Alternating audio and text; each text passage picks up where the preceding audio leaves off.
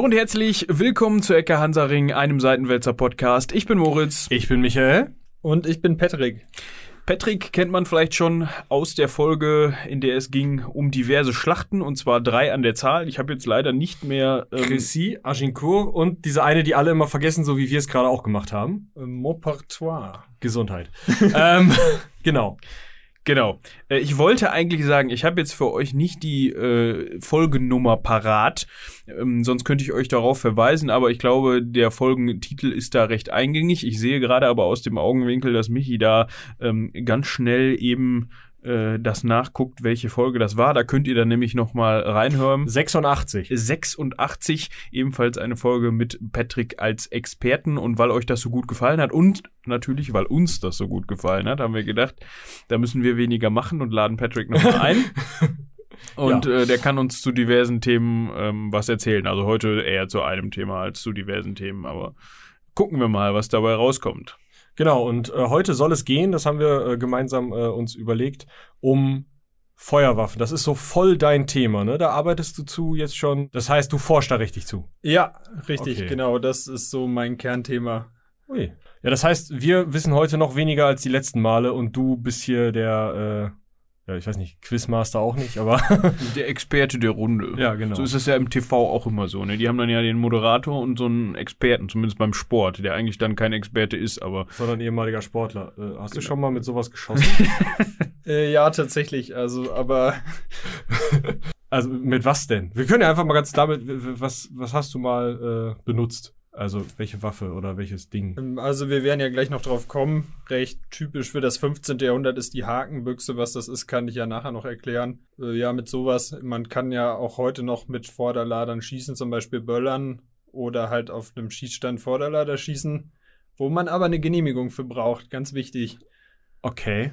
Ähm, also wir können das Ganze, bevor wir jetzt hier irgendwie, das können wir ja dann auch nochmal besprechen, wenn wir dann bei der zum Beispiel Hakenbüchse sind, warum man eine Genehmigung braucht und so weiter. Und ist ja irgendwo klar, oder? Ja gut, aber ich habe mich gerade, also es hörte sich so an, ich brauche für einen für einen Vorderlader eine gesonderte Genehmigung im Vergleich zu einer herkömmlichen modernen Handfeuerwaffe oder so, wo ich mich dann frage, ja gut, Vielleicht, weil so ein Vorderlader nicht unbedingt immer da hinschießt, wo man ihn hinrichtet oder so. Ich habe keine Ahnung. Also so, das ist ja so das Vorurteil, was ich jetzt so habe.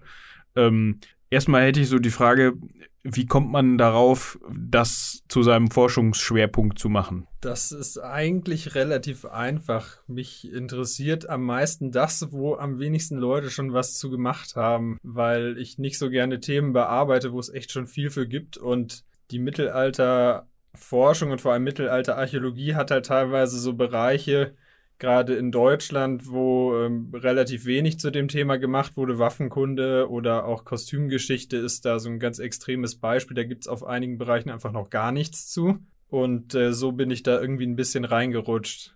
Kostümgeschichte, ja, auch spannend. Ich hatte mal ein tolles Werk in der Hand von Funken oder so hießen die beiden. Aua, aua, aua, aua, aua.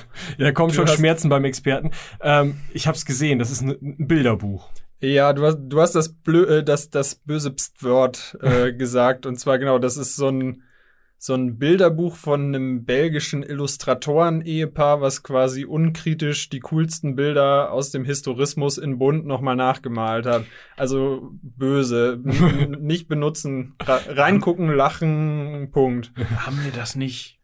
Da klingelt irgendwas. Haben wir das nicht in Bonn auf dem Flohmarkt gefunden? Nee, das war ein anderes. Aber äh, oder doch, wir haben das auch gesehen, glaube Ja, das, das lag da rum und hast du das noch so, so, hier, guck mal, voll der Scheiß, so aber du wolltest, hast überlegt, ob du es kaufst, hast es dann aber, glaube ich, doch nicht gemacht. Ja, ich, ich dachte aus, aus Gründen des Witzes so. Ja, also. weil man das einfach im Schrank haben muss als abschreckendes Beispiel.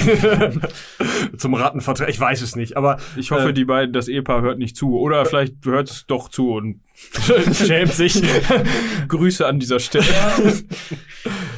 ja, äh, tolles Buch. Ähm, man kann es, äh, wenn man Fantasy-Spiele mag, benutzen vielleicht. Ja, dafür ist er bestimmt gut. So, ja, Runde Pen and Paper als, ja. als Charakterbeschreibungshilfe oder so. Ja. Also du forscht über Feuerwaffen, weil es nicht gemacht wurde und du ein neues Gebiet suchtest und das ein unbeackertes Gebiet ist. Was heißt unbeackert in der heutigen Zeit? Also ich glaube nicht, dass da gar nichts drüber geschrieben wurde, oder? Ja, das stimmt. Es gibt ganz viel Literatur. 90 Prozent davon ist irgendwelches populärwissenschaftliches Zeug, wo irgendwelche Angaben aus dem 19. Jahrhundert nochmal hübsch verpackt wieder aufgelegt werden, auch ja, bis zum jetzigen Zeitpunkt. Also da mhm. gibt's extrem viele, aber das meiste ist bringt einfach nichts von diesen Büchern, weil auch in den meisten dasselbe drin steht. Forschung heißt, dass im späten 19., frühen 20. Jahrhundert sehr viel dazu gemacht worden ist. Und zwar aus dem Grund, dass damals ähm, Stabsoffiziere während der Winterzeit so eine Art Winterarbeit machen mussten. Also so wie man an der Uni so eine Art Hausarbeit schreiben kann, mussten die teilweise ir irgendwelche Forschungsdinge tun. Okay. Und ähm, da haben sich natürlich viele irgendwas gesucht, gerade so Artilleristen, was irgendwie was mit der Geschichte von dem, was sie so tun, zu tun hat.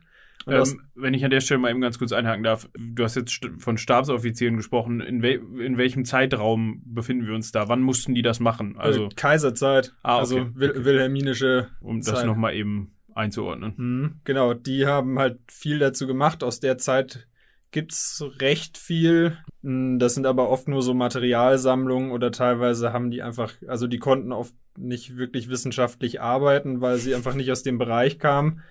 Und ähm, mit dem Zweiten Weltkrieg endet dann eigentlich die Forschung erstmal bis in die 70er, 80er Jahre quasi komplett. Gründe sind wahrscheinlich naheliegend und verständlich. Da wollte sich einfach hier niemand mit befassen. In England zum Beispiel ist es ein bisschen anders. Und ähm, da kommt das so langsam wieder auf. Da gibt es dann so die ersten modernen Forschungsarbeiten zu dem Thema. Das Problem ist nur bei denen, die meisten machen nur so ganz ganz, ganz spezielle Betrachtungen. Also so die, ich denke mir jetzt mal irgendwas aus, so die Feuerwaffe im 15. Jahrhundert in den Kämmereirechnungen der Stadt Münster oder so. so. Also solche Arbeiten gibt es einige, aber so wirklich moderne Materialsammlungen oder irgendwelche Ansätze, wie man zum Beispiel Funde oder Museumstücke von solchen Waffen überhaupt datieren kann, weil ja meistens keine Jahreszahl draufsteht.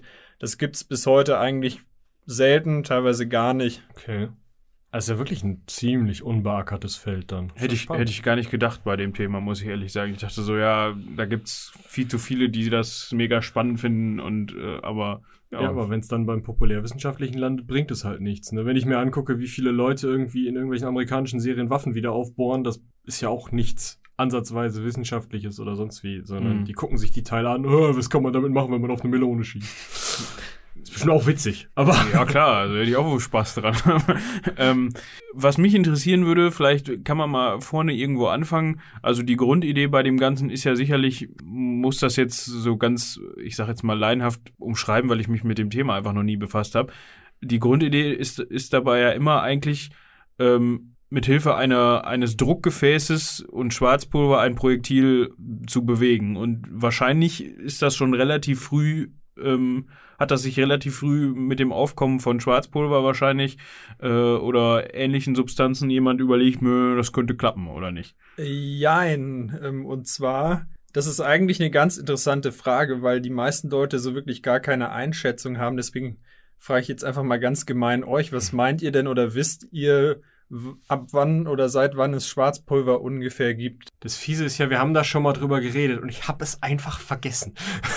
1300. Nee, früher. Ich hätte jetzt wahrscheinlich die Substanz an sich gibt's wahrscheinlich schon, keine Ahnung, ich tippe jetzt mal einfach ganz blöd, keine Ahnung, null.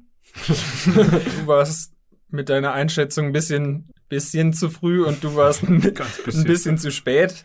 Und zwar in China im 11. Jahrhundert, frühen 11. Jahrhundert. Da gibt es die ersten Belege für Schwarzpulver. Okay. Und ganz wichtig ist eben zu unterstreichen, dass das in China gibt. Es gibt eben bis heute so in der Populärwissenschaft so eine Figur von so einem Benediktinermönch, der hat angeblich Mitte des 14. Jahrhunderts das Schwarzpulver erfunden. So ein Berthold Schwarz wird er immer genannt. Das ist aber eine Sagengestalt. Die gibt's in der frühen Neuzeit in äh, so ja, Werken, wo im Prinzip der Verfasser nicht mehr wusste, wo das Schwarzpulver herkommt, mhm. so 16. bis 17. Jahrhundert und dann ja, ich habe mal gehört, also da war einer in Freiburg. Hast so einen ausgedacht. So kommt das zustande und ähm, diese Sage hält sich bis heute, weil in der wilhelminischen Zeit und wenig verwunderlich im Nationalsozialismus es einige Leute natürlich echt toll fanden, dass angeblich das Schießpulver in Deutschland erfunden wurde ja, und das deswegen äh, ja relativ gut vermarktet wurde, könnte man sagen, ist aber vollkommener Unsinn. Also äh, ausblenden, vergessen. Mhm. Sagenfigur China 11. Jahrhundert stimmt. Und ähm, man hat es da aber erstmal für so Brandsätze und Feuerwerk benutzt, noch nicht für Feuerwaffen. Jetzt kommt nämlich die zweite fiese Frage Äh, was glaubt ihr denn, seit wann es wirklich richtige, quasi Vorderlader Schusswaffen, die mit Schwarzpulver funktionieren, gibt? Okay, also Feuerwerkskörper ist ja relativ einfach, weil Feuerwerkskörper funktioniert so, dass du kippst das Zeug auf den Tisch und zündest es an. Irgendwann kommst du auf die Idee, gut, kippen ist immer blöd, tue ich es in den Eimer und zündest dann an und dann das mit der Zündschnur. Ähm, die andere Sache, da muss man erstmal drauf kommen. Da muss man das erstmal in ein Rohr stecken und ich meine, gut, auf der anderen Seite als Kinder hat man da Dinger schnell in den Gully gesteckt, ne? Also, Spätes 14. Jahrhundert, keine Ahnung. ja, aber so lange dauert's auch nicht. Also vielleicht gerade in China, wenn sie es da schon hatten, 100 Jahre später, ja, frühes 13. Jahrhundert. Ja, Mitte, Mitte 13. Jahrhundert, das Mhm. passt ungefähr. Mhm. Und zwar ähm, ist es so im Zuge von dieser Berthold Schwarz-Geschichte, von der ich gerade schon sehr begeistert erzählt habe, da hat man auch behauptet, die, nachdem dann klar war, quasi das Pulver kommt definitiv nicht aus Deutschland, hat man das dann ein bisschen umgewurstelt und hat gesagt, ja, aber die Feuerwaffe, die wurde in Deutschland erfunden, auch das hält sich bis heute, auch das stimmt nicht. Es gibt nämlich ein Fund von einer Feuerwaffe. Das ist der älteste datierbare Fund, den wir im Moment haben. Der kommt auch wenig überraschend aus China, aus ähm, Panla Shengzhou. Ich weiß nicht, ob ich das überhaupt richtig ausspreche. Das Ja, ist so ein ja. kleines, ziemlich unbekanntes Dorf in China. Da haben Archäologen in den 50er Jahren einen Hort von Bronzegefäßen ausgegraben und dazwischen lag der Lauf von einer Handfeuerwaffe. Und dieser Hort wird so um 1280 datiert und das ist eigentlich der früheste Beleg für richtige Feuerwaffen, so die wir heute noch als Original erhalten haben. Okay, das ist ja spannend, weil ich habe mal gehört, dass es, äh, dass man sozusagen angefangen hat, bevor man ähm, Metall also benutzte, um diesen Lauf zu bauen und irgendwie die Kugel in eine Richtung zu lenken, dass man vorher Bambus genommen hätte, was für einen Schuss auch wohl funktionieren würde und dann auseinanderfliegt. Äh, ja, das ist nur so halbwegs richtig. Und zwar gibt es so einen Zwischenschritt, jetzt ohne zu sehr ins Detail gehen zu wollen, zwischen der ja, äh, Vorderlader Feuerwaffe, wie wir sie heute kennen, und diesen Brandsätzen, die es im 11. Jahrhundert schon gab, nämlich die sogenannte Feuerlanze. Das war tatsächlich so eine Art quasi Bambusstab mit so einem Brandsatz dran und damit konnte man so ähnlich wie mit einem Flammenwerfer vielleicht eben den Feind mit Flammen besprühen. Und das gilt in der Forschung im Moment so quasi als das Bindeglied zwischen beiden, aber es ist noch keine richtige Schusswaffe, weil es eben eigentlich keine Projektile verschießt. Es ist eher so ein, so ein tragbarer Brandsatz irgendwie mehr oder weniger. Also man hat die, man hat einfach nur die, das verbrennende, explodierende Schwarzpulver in eine Richtung gelenkt, mehr oder weniger mit dieser Feuerlanze. Um, ja, Ja, so ähnlich kann man sich das vielleicht vorstellen. okay. Ähm, wenn man jetzt mal überlegt, ähm, man hat ja auf der einen Seite gut eben Kategorie Handfeuerwaffen, also wirklich Waffen, die man mit sich rumtragen konnte und eben Kanonen, ganz klassisch. Äh, ich hätte jetzt so gedacht, dass Kanonen früher dran waren. Oder ist das Quatsch? Äh, Ja, das findet sich tatsächlich auch in der seriösen Forschung bis heute, dass Kanonen älter sind und weil sie so groß waren und man sie nicht tragen kann, hat man sie dann kleiner gemacht. Aber äh, wir können natürlich nicht zweifelsfrei sagen, ob die Kanonen nicht doch älter sind. Wir können nur auf dem aktuellen Stand sagen, eben durch diesen Fund aus China, dass das älteste, was wir haben, keine Kanone ist. Das Hm. ist so eine so ein Bronzerohr, das ist so, so, ja, so vasenförmig, kann man sich das ungefähr vorstellen. Ist natürlich schwierig zu beschreiben, wenn jetzt die Hörer kein Bild sehen. Und ähm, das hat hinten eine Tülle, da kann man einen Stock reinstecken. Also es ist definitiv zum Tragen und es wiegt auch nur knapp über drei Kilo. Also es ist was, was Schönes, Kleines, Handliches, könnte man vielleicht sagen. Im Vergleich zu einer Kanone Im, auf jeden Im Fall. Vergleich zu einer Kanone, genau. Also das ist so der aktuelle Stand, dass wahrscheinlich die Handfeuerwaffen älter sein könnten, was wenig verwundert, wenn man jetzt davon ausgeht, dass diese Feuerlanze das Bindeglied Mhm. ist, weil ja auch die tragbar ist. Ja, klar. Das nächste, was mich jetzt so interessieren würde, ist der Punkt, also man hatte ja eigentlich, haben wir ja letztes Mal schon ähm, ausführlich drüber gesprochen. Also für die Zuhörer, die das interessiert, das letzte Mal haben wir im Zuge der drei Schlachten auch über Vergleich ähm, Bogen und Armbrust ähm, auf dem Schlachtfeld gesprochen. Gerade wenn man sich jetzt den Bogen anguckt, ähm, könnte ich mir vorstellen, dass es ja zu einer wesentlich höheren Kadenz kommt. Also ich kann ja wahrscheinlich zu der Zeit vor allem wesentlich einfach einen Pfeil mit meinem Bogen abschießen, wahrscheinlich sogar einen Bolzen mit meiner Armbrust abschießen, wesentlich schneller, als ich meinen Vorderlader erstmal wieder äh, dafür präparieren muss, um ähm, ja damit schießen zu können, am besten auch noch in der Hitze des Gefechts. Deshalb würde mich interessieren, wie dieser Übergang dann stattgefunden hat. Da muss ja wirklich die erzielbare Durchschlagskraft mit einer mit einem Projektil so viel höher gewesen sein, dass man sagt, okay, dann werkel ich da halt, keine Ahnung, fünf, zehn Minuten dran rum, bis ich das Ding wieder äh, so weit habe, dass ich wieder einmal schießen kann, bevor ich äh, oder dass ich dem den Vorzug vor, vor der herkömmlichen Armbrust oder dem Bogen gebe. Also das Interessante oder was man eigentlich wissen muss, ist, dass Feuerwaffen im Mittelalter in Schlachten zwar eingesetzt werden, aber eigentlich außer, wenn man jetzt von Cassillon mal absieht, im späten 15. Jahrhundert, äh, Schlachten nicht wirklich entschieden haben. Also vor allem die frühen Feuerwaffen im 14., frühen 15. Jahrhundert sind vor allem für Belagerung, auch die Handfeuerwaffen. Und ähm, wenn man so eine Mauer brechen will, dann ist es natürlich wichtig, dass man das irgendwie mit dem Geschütz hinbekommt. Und wenn ich in so einer Belagerung bin, ist es ja teilweise recht statisch. Wenn ich mich dann irgendwie vor Beschuss schütze mit, mit Schilden oder Palisaden oder ähnlichem, dann habe ich ja im Zweifelsfall die Zeit, um das nachzuladen.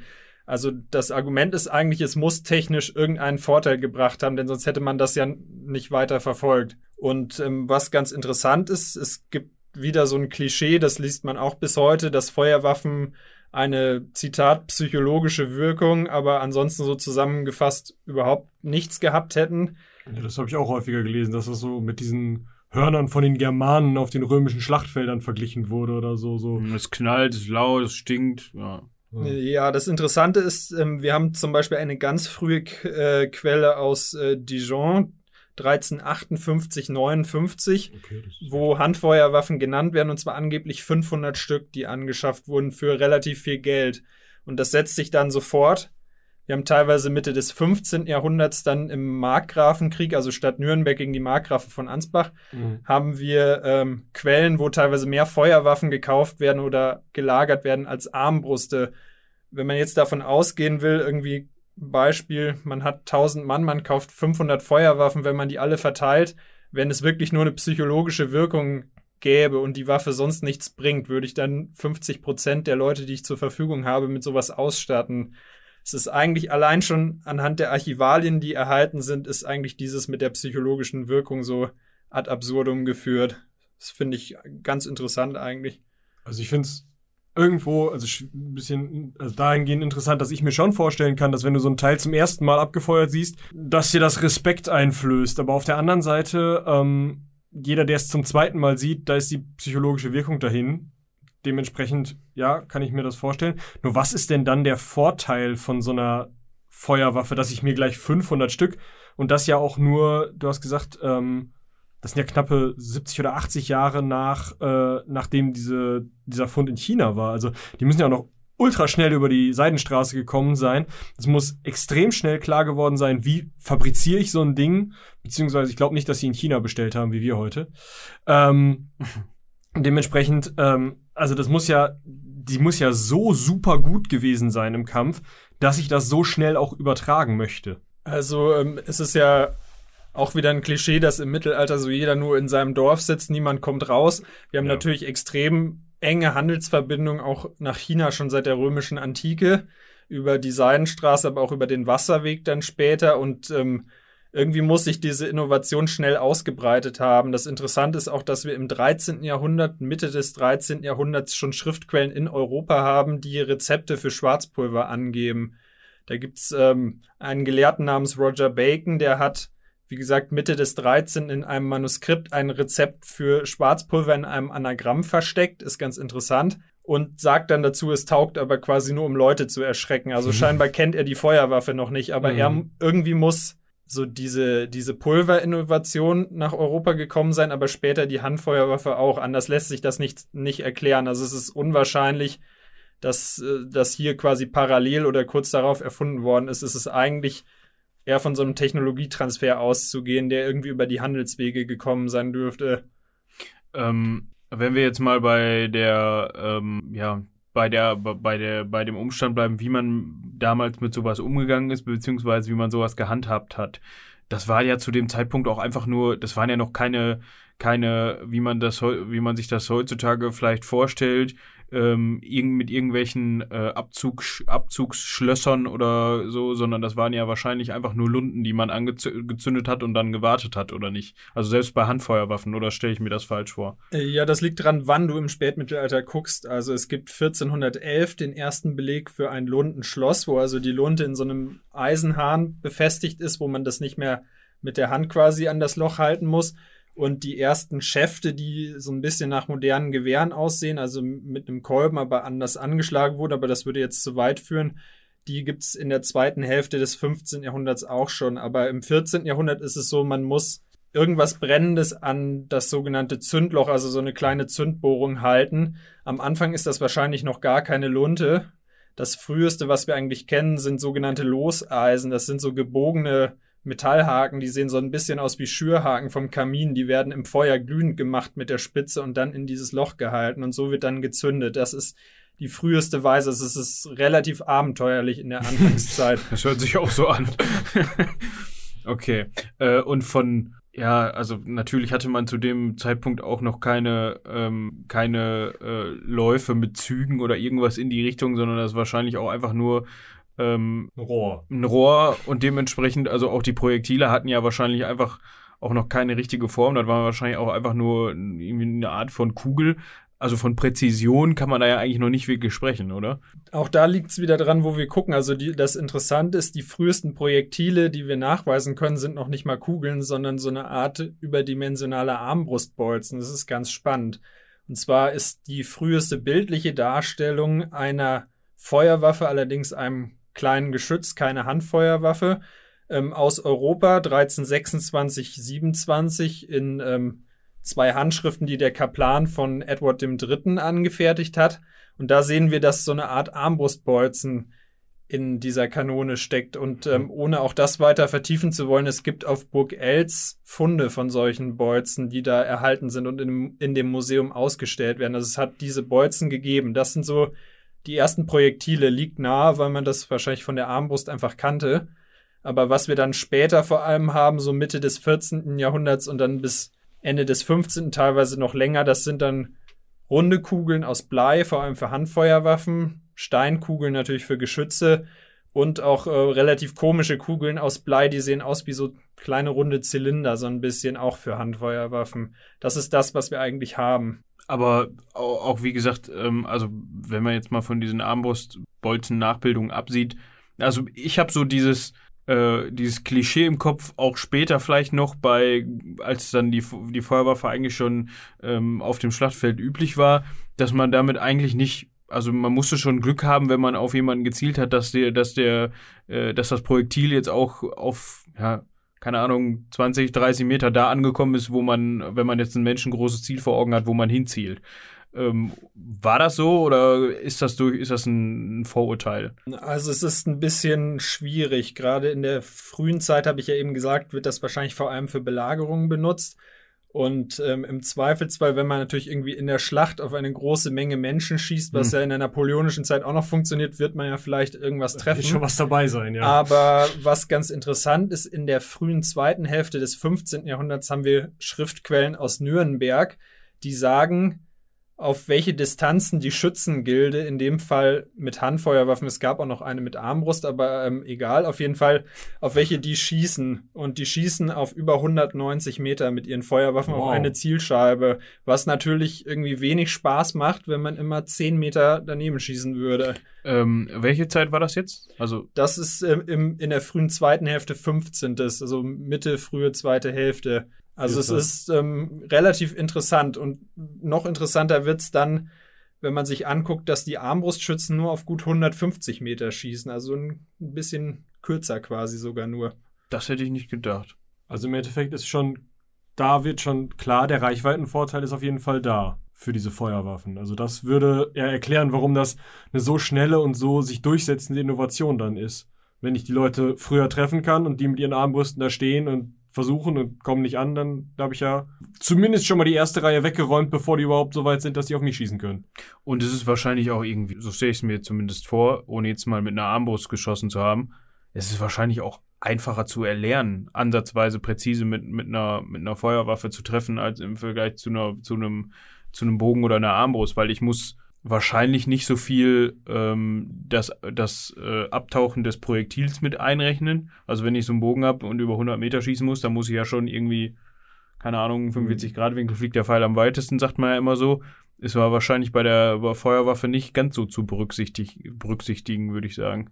Also zu der Zeit. Heutzutage ist klar, aber äh, also mit mittelalterlichen Feuerwaffen schießen ist tatsächlich gar nicht einfach, gerade mit den frühen, weil wir bedenken müssen, wir haben keine Visierung. Wir haben keine Schäfte, so wie heute mit einem Kolben, den man so in die Schulter setzen kann. Wir haben sogenannte Stangenbüchsen zum Beispiel. Das ist, da gehört diese frühe Waffe aus China zu. Das ist eigentlich wie so eine Lanze. Die steckt man unter die Achsel, so wie so eine Reiterlanze im 15. Jahrhundert.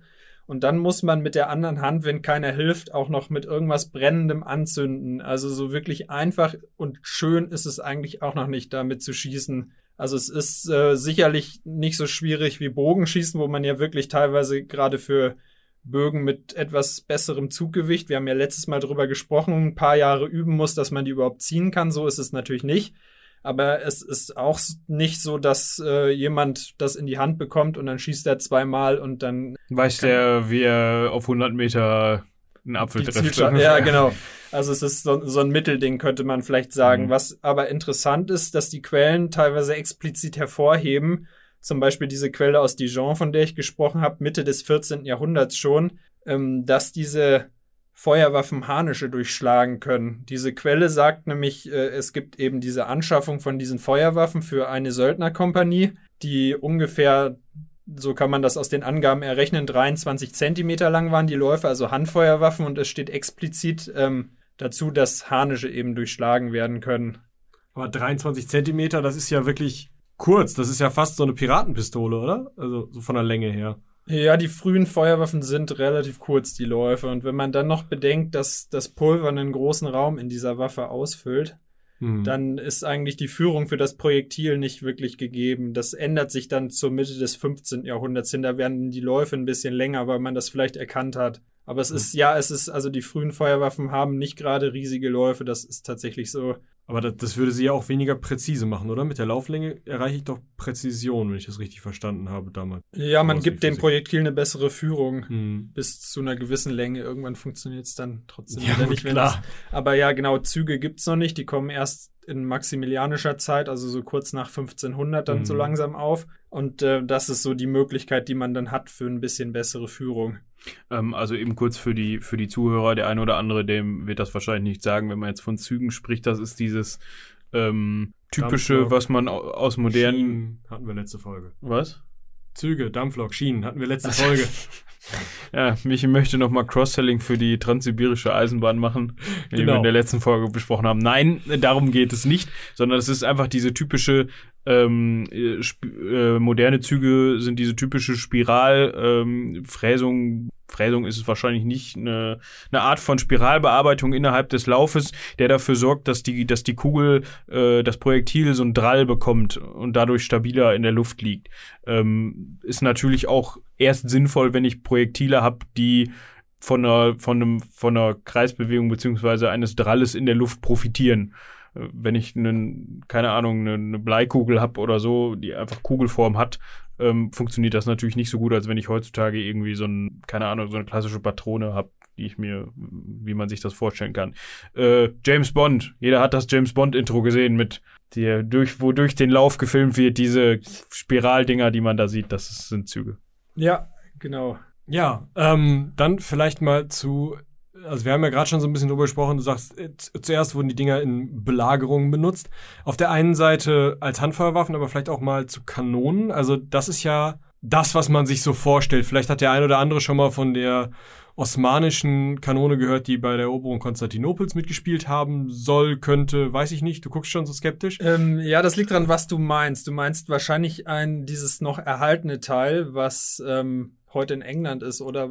Ja, ich, das heißt irgendwas geschützt. Ich hab's. Dardanellengeschütz. Das kann sein, ja. Ähm, also du meinst eins, was heute noch erhalten ist. Auf jeden Fall, oder? Wir hatten da mal während, äh, wir hatten da ja auch eine Folge zugemacht zu der Belagerung ähm, Konstantinopels. Nee, oder war das Wien? Irgendwo hatten die doch so einen riesen. Das war Konstantinopel und genau. Rhodos später auch noch. Ah, okay. Okay. Ähm, genau, und ähm, also es ist so, es gibt ein heute noch erhaltenes Geschütz, das sogenannte Dardanellengeschütz, ein riesiges Bronze, Bronzegeschütz, das liegt heute in Fort Nelson, das ist so das englische ja, Artilleriemuseum, was zu den Royal Armories gehört. Und ähm, da bin ich auch vor Jahren mal drauf reingefallen. Ähm, in Konstantinopel waren bei der Belagerung angeblich 13 riesige Geschütze, die ähm, von den Osmanen eben vor Ort wahrscheinlich gegossen wurden. Interessanterweise von einem Gießer, der wahrscheinlich aus Süddeutschland oder Italien kam. Und ähm, es wird teilweise gesagt, dass dieses Geschütz, was es heute noch gibt, dieses Dardanellengeschütz, wer ein Bild davon sehen will, es gibt einen Wikipedia-Artikel, ähm, dass das in Konstantinopel gewesen wäre. Das stimmt aber nicht. Dieses Geschütz ist für die Belagerung von Rhodos gegossen worden, ein paar Jahre später nämlich so um 1480 rum, aber es ist quasi baugleich mit den Dingern, die in Konstantinopel waren. Und das ist relativ interessant. Genau das ist dieses berühmte Dardanellengeschütz. Okay. Und das ist einfach eine riesige Kanone, in der man wahrscheinlich ungefähr rumlaufen kann, oder? Äh, ja, ähm, und zwar ist es so, dieses Geschütz ist aus Bronze gegossen, es wiegt 18,6 Tonnen. Und das erklärt, ähm, warum sie es da gegossen haben und nicht es ist, ah, schönes genau. Teil. Die Regie zeigt es uns gerade. Genau. Riesending. Es, es sieht halt auch gar nicht aus wie, ähm, wie, wie, wie man sich eine Kanone oder so vorstellt, sondern eher wie so ein, keine Ahnung, so ein, so ein Bauteil, was man heute eher an eine Kanalisation anschließen würde von der Größenordnung. Ja, ja. ja, auf dem Bild ist es auseinandergeschraubt. Und zwar ah. ist der Punkt, ähm, das Ding ist 518 Zentimeter lang, also über 5 Meter.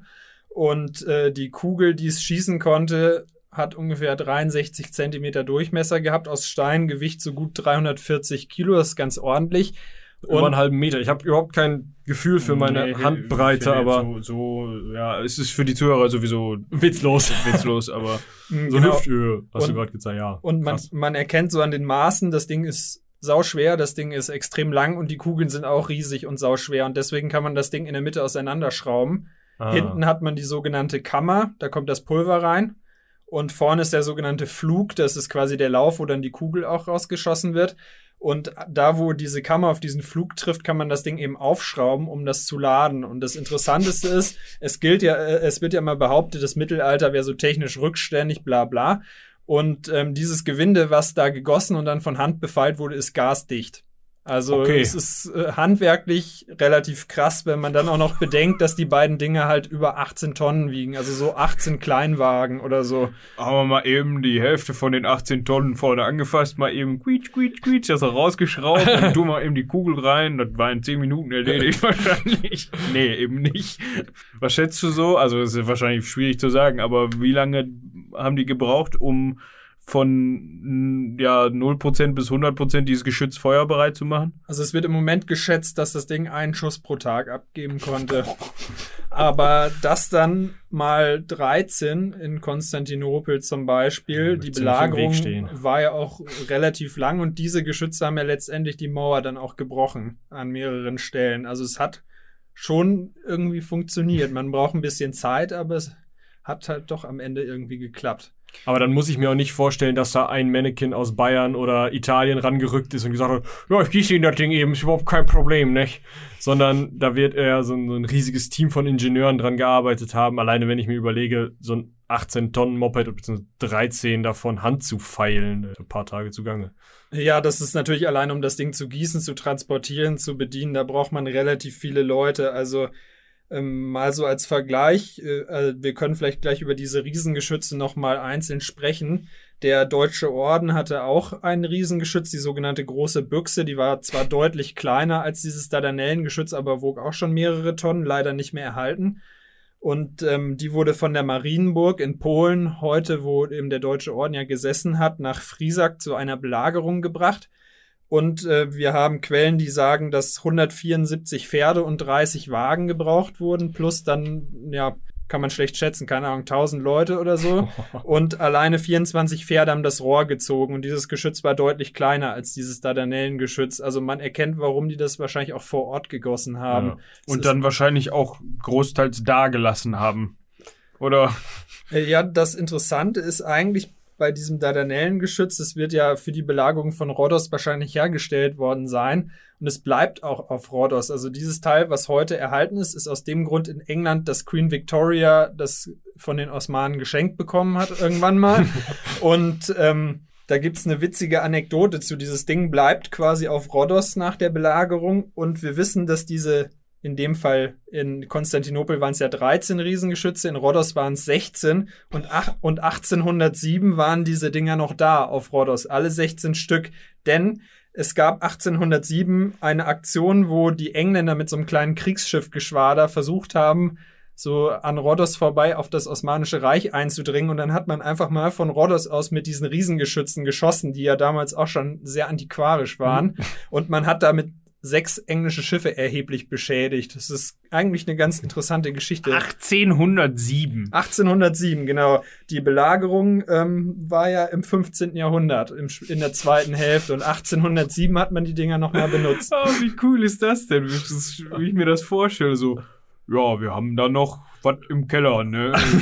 Ich habe zwar keine Ahnung, wie das funktioniert, aber wir gucken uns das mal an. wir halten das Rohr mal in die Richtung, da wird schon was dabei sein. Ja, schön. Aber das heißt ja auch, wenn man sich dann überlegt, okay, ich habe dann eine, also die werden jetzt ja nicht gerade am Strand von Rhodos so in, in Winkweite vorbeigefahren sein, weil man sich natürlich vorbei, wie du gerade sagtest, man wollte an Rhodos vorbei zum Osmanischen Reich. Das heißt, die werden eine gewisse Distanz von den, von den, ähm, ähm, von der Insel gehabt haben. Jetzt stelle ich mir, also das, das zeigt ja eigentlich, dass das auch damals schon, wie wir eben schon festgestellt haben, ziemlich hochtechnisiert war. Also Und ziemlich präzise einfach. Eben. Also wenn du da mit einem Schiff, ein sich bewegendes Schiff getroffen hast, also treffen jetzt mal, man, man weiß jetzt ja nicht, wie oft haben die geschossen, ähm, um jetzt da Schaden Aber wenn du einmal am Tag einmal lädst, ja, ja 16 Geschütze, ja, hm. Also die spannend. Trefferquote war schon dann wahrscheinlich gar nicht so schlecht. Ähm, zeigt das ja auch, dass das nicht so das Schlechteste an Handwerkskunst war, was man äh, da gemacht hat, ne? Ja. Also eigentlich ist es natürlich, um auf eine Mauer zu schießen, was man vielleicht auch noch sagen sollte, das habe ich eben nicht gemacht. Dieses Dardanellengeschütz und viele andere, gerade große Belagerungsgeschütze im Mittelalter sind sogenannte Legstücke. Wenn man sich das Bild anguckt, wundert man sich, keine Lafette, keine Räder, hm, komisch.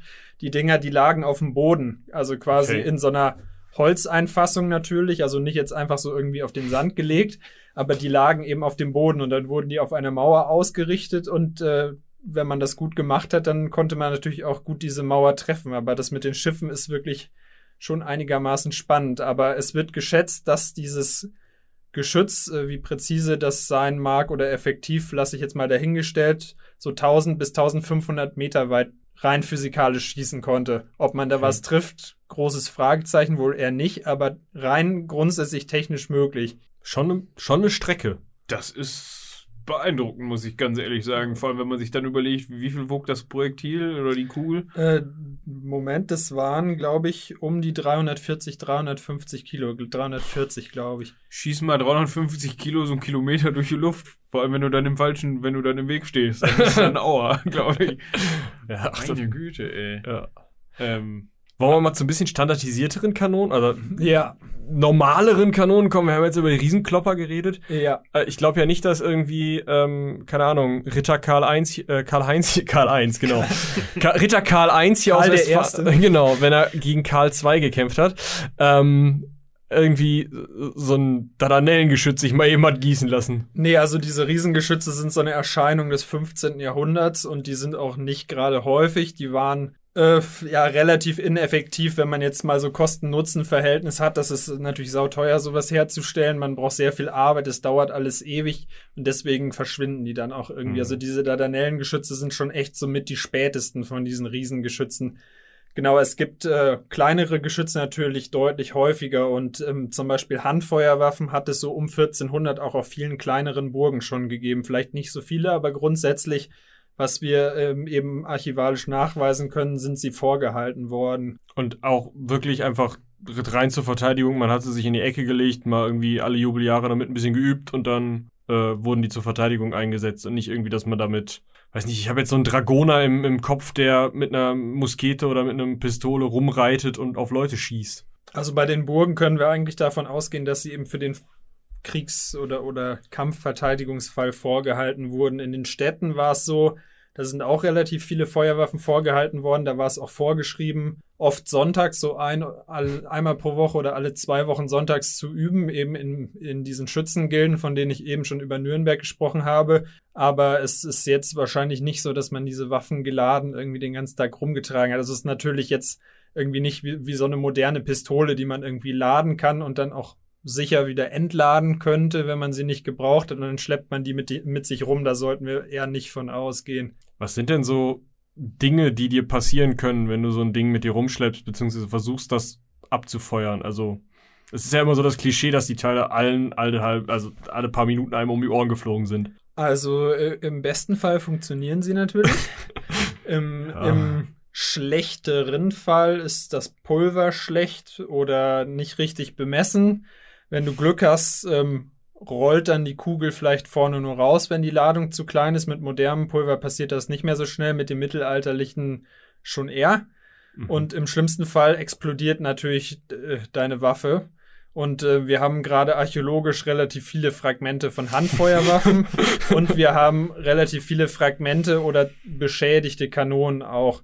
Und ähm, also es ist jetzt nicht so, dass man sich wahrscheinlich vorstellen sollte, dass irgendwie jede zweite Waffe in die Luft geflogen ist, aber es war auf jeden Fall alltäglicher, als es heute vielleicht ist. Es lässt sich natürlich schwer sagen, weil wir im Zweifelsfall nur die Fragmente finden und wir Mhm. wissen nicht, sind das jetzt zwei von 500 Büchsen oder zwei von zwei oder drei, wovon wir nicht ausgehen sollten. Aber es ist natürlich mit einer gewissen Gefahr grundsätzlich verbunden. Und wenn so eine Handfeuerwaffe äh, in deiner Hand explodiert, gerade aus Bronze, wenn die spröde ist, quasi so in Splitter auseinanderfliegt, ist es, glaube ich, nicht so schön und für den Schützen wahrscheinlich auch sehr unwahrscheinlich zu überleben. Cool.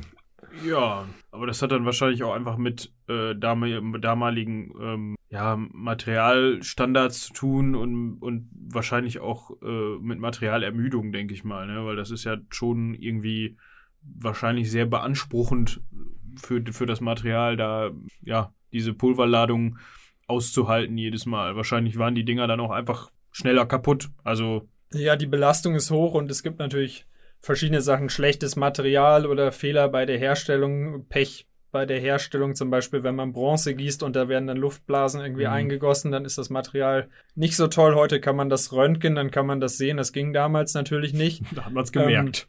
Hm. Es gibt aber natürlich auch Bedienfehler, wie gesagt, schlechte Pulverqualität. Heute gibt es Pulverfabriken, da wird das Pulver nach Normen hergestellt mit richtig äh, qua- zertifizierten Zutaten. Damals haben oft die Schützen oder die sogenannten Büchsenmeister, also so Kanonenspezialisten, die irgendwo beschäftigt wurden, das Pulver selber herstellen müssen. Und es ist natürlich sehr unterschiedlich. Dann musst du das Pulver irgendwie bemessen, was natürlich auch viel nach Erfahrung geht. Und dann weißt du immer noch nicht, ist es so wie das letzte, was ich verwendet habe? Oder sind die Zutaten besser, schlechter? Das ist natürlich echt eine schwierige Geschichte und auch so eine Art Wissenschaft für sich. Deswegen waren diese Büchsenmeister, die es zum Beispiel in Städten im 14., 15. Jahrhundert viel gibt, auch sehr hoch bezahlt, weil das ist echt so teilweise schon echt Expertenwissen gewesen, was man da Mhm. haben musste. Das ist ja schon höhere Chemie. Also es ist ja nicht einfach rühren. Ja, im Grunde ist es schon rühren, aber du musst halt wissen, wie viel und wann und Ja. was dazu, was du rühren musst wahrscheinlich. Ähm, und ist ja auch eine Sache der Aufbewahrung. Ne, ist ja wahrscheinlich auch ein Job, der mit viel Risiko verbunden ist, weil wenn du dann deine dein Schwarzpulver ja willst du auch irgendwo lagern im Zweifel, wenn du nicht für jeden Schuss einzeln was zu, zusammenrühren willst und so. Ja, Also was man machen kann und auch gemacht hat, ist die drei Zutaten von Schwarzpulver, also Holz, Kohle, Schwefel und Salpeter getrennt lagern, dann ist es ja eher harmlos. Und ähm, was auch ein Problem ist bis zum frühen 15. Jahrhundert, heute kennt man das zum Beispiel auch aus Feuerwerk, das Pulver, das ist so wie so, wie so grobes Salz, so Mhm. gekörnt nennt man das. Und ähm, bis zum frühen 15. Jahrhundert hatte man sogenanntes Mehlpulver, also so wie Staub im Prinzip. Das war ähm, sehr, sehr fein und wenn man das transportiert hat, diese drei Zutaten, dann haben die sich wieder entmischt in so einem Fass irgendwie auf so einem Wagen konnte man das dann haben, dass dann die Holzkohle oben war, der Schwefel unten oder so ähnlich und dann funktioniert es ja auch wieder nicht. Also es ist teilweise gerade mit diesem frühen Pulver so, dass man das teilweise vielleicht sogar erst auf der Belagerung wirklich zusammen ja, zusammengerührt, zusammengestellt hat aus den drei Zutaten. Das ist ja nochmal eine Fehlerquelle mehr. Ich habe mal gelesen, dass irgendwo ein König mal bei einer Kanonenvorführung gestorben ist, weil er Weil er, weil er ein Kanonenstück abbekommen hat, weil die ihm um die Ohren geflogen sind? Ja, ich, ich weiß, welche Geschichte du meinst. Ich weiß aber nicht mehr, welcher König. Ich Ja. glaube, es war ein Schotte. Das kann sehr gut sein. Oder ein Engländer. Ich glaube, es war aber ein Schotte. Bei irgendeiner Belagerung stand der neben einem Geschütz, was explodiert ist. Ja, die Geschichte Genau. habe ich auch im Kopf. Ich weiß aber echt leider nicht mehr wer. Im Zweifel ein Alexander bei den Schotten. An dieser Stelle können wir einfach mal die Zuhörer befragen. Falls ihr da mehr drüber wisst, schreibt uns gerne eine E-Mail an ähm, Rums. kanone.seitenwälzer.de. Gut. Gut. Äh, ja. Und klärt uns über den möglicher, den vermeintlichen Alexanderkönig der Schotten auf, der zu nah am Geschütz gestanden hat. Ähm, jetzt haben wir ja gerade davon gesprochen, dass Pulver in Einzelteilen so seine Nachteile hat. Heutzutage ist man ja eigentlich so weit, dass man ja eine Kugel hat, die alle Bestandteile in sich hat, die man braucht, wo dann einfach nur noch ähm, durch den Hahn hinten drauf geschlagen wird und sich dadurch das Pulver innerhalb der Kugel entzündet. Wann, gut, sind wir nicht mehr im Mittelalter logischerweise, aber wann ist man darauf gekommen, das so kompakt in eins zu verpacken? Weißt du das? Das ist wahrscheinlich relativ spät, schätze ich. Ja, mal. das ist sehr spät. Also in der napoleonischen Zeit natürlich noch nicht. Da haben wir immer noch Vorderlader, die mit Pulver geladen sind. Dann wird im frühen 19. Jahrhundert das Perkussionsschloss erfunden, also mit diesen Zündhütchen quasi, wo draufgeschlagen wird, nicht mehr mit dem Steinschloss. Aber dass wir richtige Patronen haben, da sind wir dann eher im, im späten 19. Jahrhundert und dann teilweise mit den Verbesserungen sogar im, im frühen 20. Jahrhundert. Also da sind wir vom Mittelalter auf jeden Fall weit entfernt. Okay.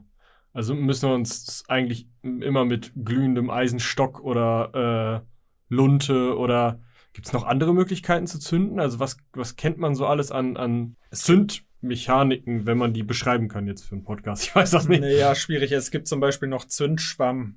Das ist so ein, kann man sich so, ja, das ist, ähm, das ist quasi, kann man sich so ähnlich vorstellen wie Zunder, der in so Stifte geschnitten wird. Der glimmt so ein bisschen und damit kann man auch zünden. Das gab es auch im 15. Jahrhundert noch. Gab es ein äh, sogenanntes Schwammschloss, also so ein Schloss, was mit einer Feder über so einen Hahn diesen Schwamm in diese sogenannte Zündpfanne geschlagen hat, in das Pulver.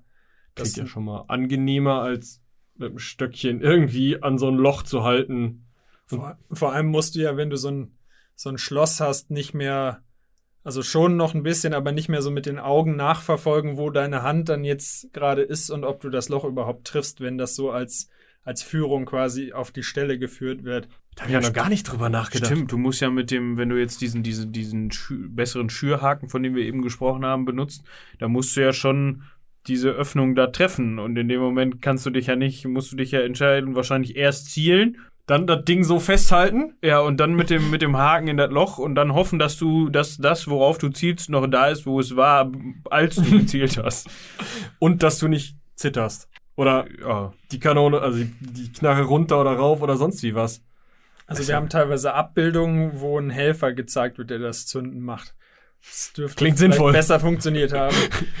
Aber äh, wir haben jetzt gerade das Wort Haken nochmal gehört. Am Anfang hast du die Hakenbüchse erwähnt. Das ist ja so die bekannteste Büchse oder die, also das Wort Hakenbüchse bzw. Arkebüse, ich Akebuse, ja, kenne ich auch. äh, kennt man vielleicht noch gerade. Das ist so die Standardwaffe des Mittelalters, also was was Schusswaffen für die Hand angeht oder ist das nur eine Form, die man einfach überall wieder liest, weil weiß nicht, in Bilderbüchern. Also es ist eine Form von mehreren, die es gibt. Die ist gerade für Befestigungen, für Belagerungen relativ verbreitet, das ja. Aber es gibt ganz verschiedene Feuerwaffenformen. Es wird teilweise in der Literatur äh, behauptet, diese Arkebuse wäre eine eigene Waffe, die dann teilweise als so eine Art frühe Lundenschloss, ja Muskete, wenn man so will, dargestellt wird. Das ist aber mittlerweile in der Forschung widerlegt. Also Arkebuse ist eigentlich nur die Verballhornung von Hakenbüchse. Ah, okay, in die Richtung diesmal nicht. Und ähm, genau, das ist ähm, ab dem beginnenden 15. Jahrhundert. Man liest teilweise ab dem 14. Jahrhundert, das stimmt aber nicht. So ab äh, 1405, 1410 rum gibt es eben diese frühen Hakenbüchsen. Das sind Läufe, wo unten ein Haken dran ist. Den kann man dann an der Mauerbrüstung einhaken zum Beispiel und das fängt dann den Rückstoß ab. Gerade wenn ich so relativ große, relativ schwere Hakenbüchsen für den Belagerungskrieg habe, dann im späten 15. Jahrhundert teilweise über 30 Kilo schwer so ein Teil, ist natürlich nicht mehr für den Feldgebrauch. Ah. Es ist sicherlich gar nicht verkehrt, so einen Haken zu haben, der einem so ein bisschen den Rückstoß irgendwie abfedert. Ist ja fast eine Kanone dann, oder? Ja, es ist so eine Art Handkanone, so eine kleine. das äh, stimmt. Also die frühen Hakenbüchsen sind eher leicht, aber es gibt schon echt teilweise sehr schwere Exemplare für Befestigung. Wo ist denn da denn der Übergang? Also von Kanone zu Handfeuerwaffe oder ist das so, der eine legt es auf den Boden, der andere meint halt, er wäre stark. Also es ist eine sehr schwierige Sache. Die Definitionen sind auch teilweise nicht klar und teilweise auch eher aufgeweicht. Also es wird teilweise gesagt, so ähm, die Innendurchmesser von dem Lauf, das, was man heute Kaliber nennt, wobei das Kaliber im ursprünglichen Sinn was anderes bezeichnet, aber auch das würde jetzt zu weit führen.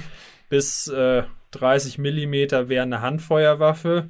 Aber es gibt halt teilweise auch Kanonen, die sehr kleine Seelen, so nennt man das innen drin, quasi diese, mhm. diese Bohrung oder diesen, diesen Konus quasi, das, das Laufinnere, ähm, die eben solche kleinen Maße haben. Es ist eigentlich hauptsächlich der Faktor, dass man es tragen kann und vor allem, dass man es von Hand gebrauchen kann, denn diese frühen ähm, Pfeilbüchsen, diese Büchsen, die diese Bolzen verschossen haben, von dem ich eben sprach, aus dieser Handschrift vom Kaplan Edwards III., kann man wahrscheinlich auch tragen. Es gibt einen Fund aus Schweden von so einem Rohr und das ist auch nur so groß wie so ein Schuhkarton. Also klar, das Ding kann man schon tragen. Mhm. Aber wenn man die Lafette dazu bedenkt und denkt, dass das Teil dann auch über 10 Kilo wiegt, ist das wahrscheinlich keine Handfeuerwaffe.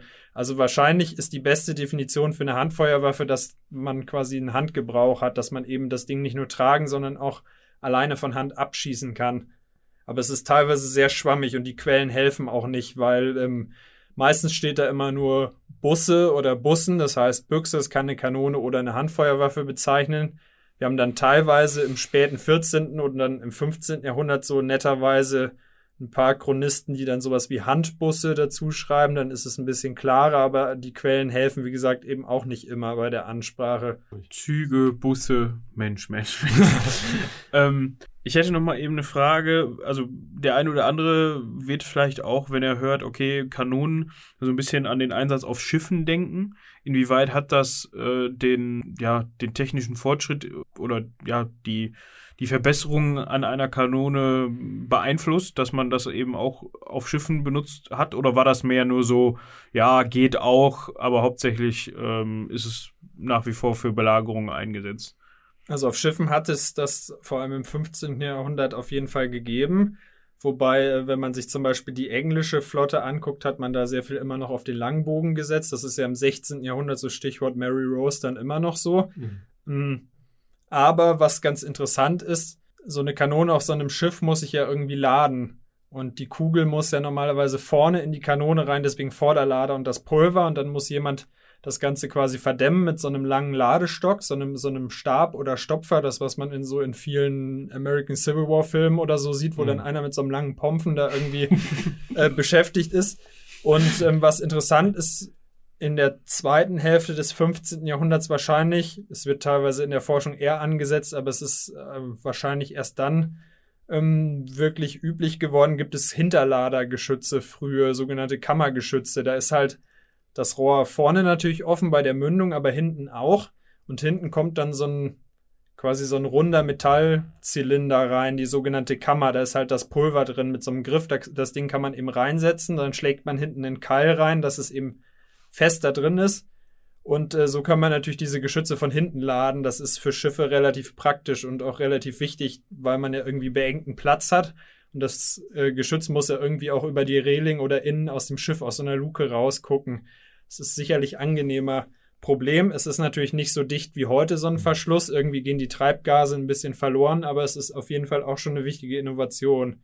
Aber man kennt doch eigentlich auch noch aus, aus späteren Zeiten, keine Ahnung, Napoleon, napoleonische äh, ja, Seegefechte, diese, diese üblichen, äh, oder ist das einfach nur Popkultur, diese üblichen ähm, Gesch Geschichten, man nutzt den, den Rückstoß der Kanone, die eben auf auf äh, Rollen, an Rollen befestigt ist, um ähm, vorne wieder dran zu kommen, um, um die Kugel wieder einführen zu können und zieht sie dann eben mit Hilfe von Seilen oder per Muskelkraft wieder nach vorne oder drückt sie nach vorne, damit sie wieder aus diesem, ähm, aus dem, da gibt es auch so einen Fachbegriff für, wie heißt das? Am Schiff. Luke. Ja, ist das Luke? Keine Ahnung. Nicht um wieder ähm, aus der Bordwand rauszuragen. Das, das wäre dann ja in dem Sinne kein Hinterladergeschütz.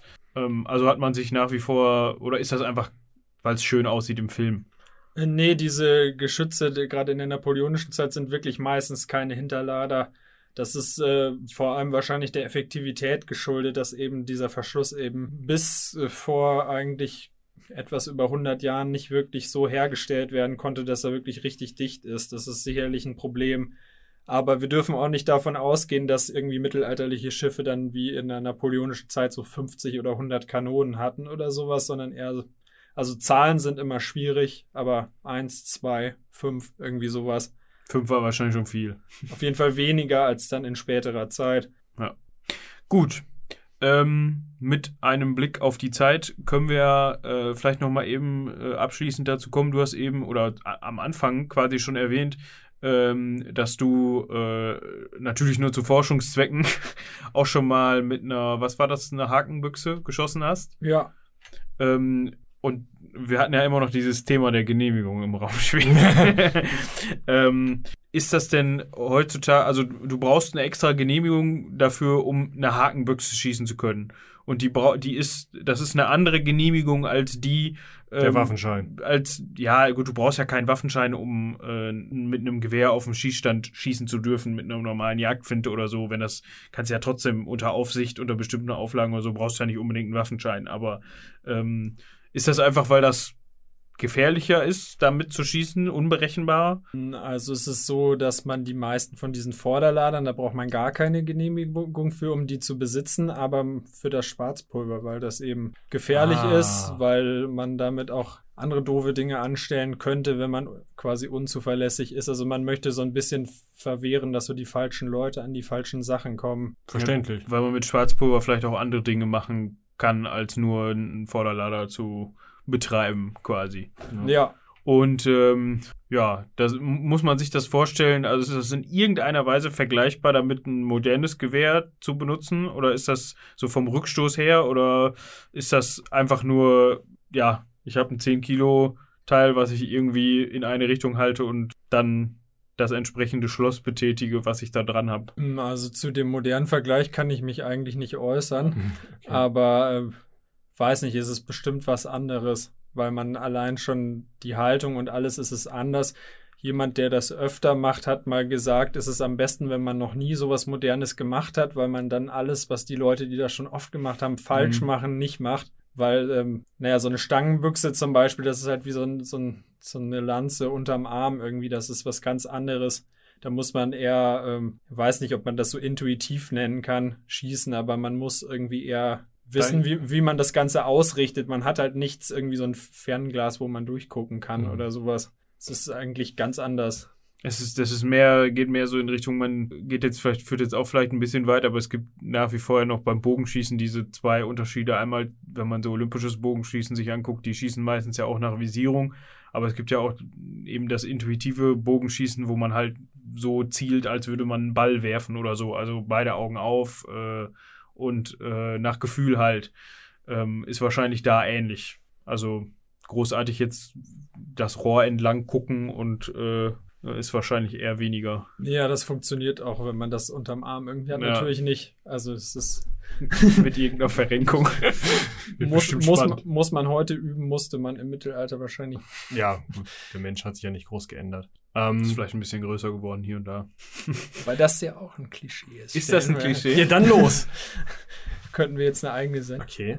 Spannend. Ich dachte immer, wegen Ernährung und so würden die wären die kleiner geblieben. So sagt man ja immer. Also es ist so, dass der die Durchschnittsgröße, ja, da gibt es ein paar archäologische Studien mittlerweile zu, dass die Durchschnittsgröße geringer ist als heute, das ist klar. Ja. Aber eben auch irgendwie so Durchschnittsgröße bei 1,68 oder sowas, weil ja manche Leute die Vorstellung haben, ja, die Leute gut. sind einen Meter groß oder so. Keine Hobbits, das ist schon klar, aber ähm, mit 1,80 war man da, war man im Mittelalter wahrscheinlich schon, gehörte man eher zu den großen Leuten, schätze ich mal. Ja, ist ja heute teilweise. Ja, gut. Also bei den Bogen ist es auf jeden Fall so, dass die Türen teilweise aus strategischen Gründen eher klein sind, beispielsweise, und nicht, weil irgendwie die Leute nur 1,50 Meter groß waren. ist klar, wenn sich einer erstmal durch die Tür duckt, stellt sich daneben, haust ihm auf den Kopf, fertig. Thema durch. Ja, ist einfacher, als wenn er da stehend, stehend durch Schwert in der Hand. Ja. ja. Gut. Ich würde sagen, wir haben das Thema nicht so ausführlich äh, durchforstet, wie man es sicherlich tun könnte. Auf jeden Fall äh, sehr, sehr spannend, ähm, vor allem weil man sicherlich auch das eine oder andere gehört hat, was man bisher einfach noch nicht Ja, so wusste und mit einigen Vorurteilen aufräumen konnte. Wir bedanken uns vielmals bei dir, dass du äh, erneut den Weg hierhin gefunden hast und dich bereit erklärt hast, äh, dich von zwei, Teilzeithistoriker haben wir uns mal genannt, oder? äh, ja, ich glaube, so ist es noch in dem Beschreibungstext. Obwohl du bist ja bald äh, nicht mehr das, sondern dann ein Vollzeithistoriker. Ja. Mal gucken. ähm, befragen lassen hast. Ähm, ja, ich sage jetzt mal einfach, wird es sicherlich hier und da nochmal geben, oder? Ich hoffe doch, ich hoffe doch. Falls du Bock hast nochmal. Ja, auf jeden Fall, danke. Ja, wunderbar. Dann äh, bis zum nächsten Mal. Ja, wir müssen noch cross-sellen. Ach, stimmt, verdammt. Stelle. Das Ich vergessen wir jetzt ja, immer.